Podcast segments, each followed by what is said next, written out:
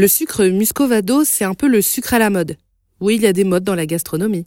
Il y a bien eu une époque où tout le monde mangeait des avocats de toast, jusqu'au moment où on a compris que la culture de l'avocat, c'était pas très green. Puis c'est pas si exceptionnel que ça. Je commence déjà le podcast en cassant du sucre sur le dos de ce pauvre avocat.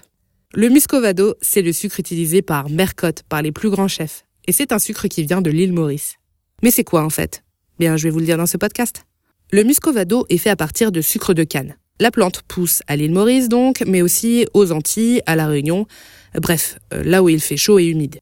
Introduit par les colons hollandais au XVIIe siècle sur l'île Maurice, la canne sert au départ à faire du rhum. Il faut attendre un siècle et la colonisation française pour que la production de la canne soit destinée au sucre. L'idée du premier moulin vient du gouverneur Mahé de la Bourdonnais. L'industrie sucrière est lancée au XVIIIe donc, et ça rapporte gros. Les Français exploitent des dizaines de milliers d'esclaves dans les champs de canne.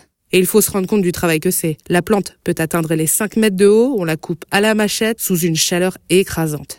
Et le métier de coupeur de canne existe toujours à Maurice. Pour ne rien arranger, on brûle traditionnellement le champ avant la coupe pour faire fuir les petites bêtes qui ont élu domicile et détruire les mauvaises herbes. C'est assez impressionnant à voir.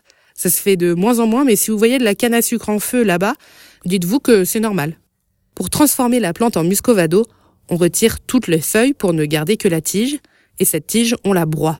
La pulpe qui en ressort est ensuite cuite plusieurs fois pour ressortir le saccharose. Et pour faire du muscovado, on laisse la mélasse dans le mélange. Il n'est pas raffiné. Le tout va s'évaporer et le saccharose va se cristalliser en sucre. C'est pour cela que le muscovado est brun avec des goûts de caramel.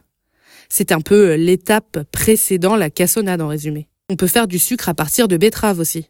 En France métropolitaine, c'est celui qu'on consomme le plus. C'est pas la même betterave qu'on mangeait à la cantoche euh, en petits cubes rouges. C'est une variété dite sucrière qui est naturellement blanche et donc son sucre l'est aussi. C'est d'ailleurs Napoléon Ier qui a imposé son développement dans le nord de l'Hexagone dans les années 1810. Et si vous chauffez le jus sucré de la betterave un peu plus longtemps, vous obtenez du sucre roux, c'est de la vergeoise. C'est un peu le muscovado belge.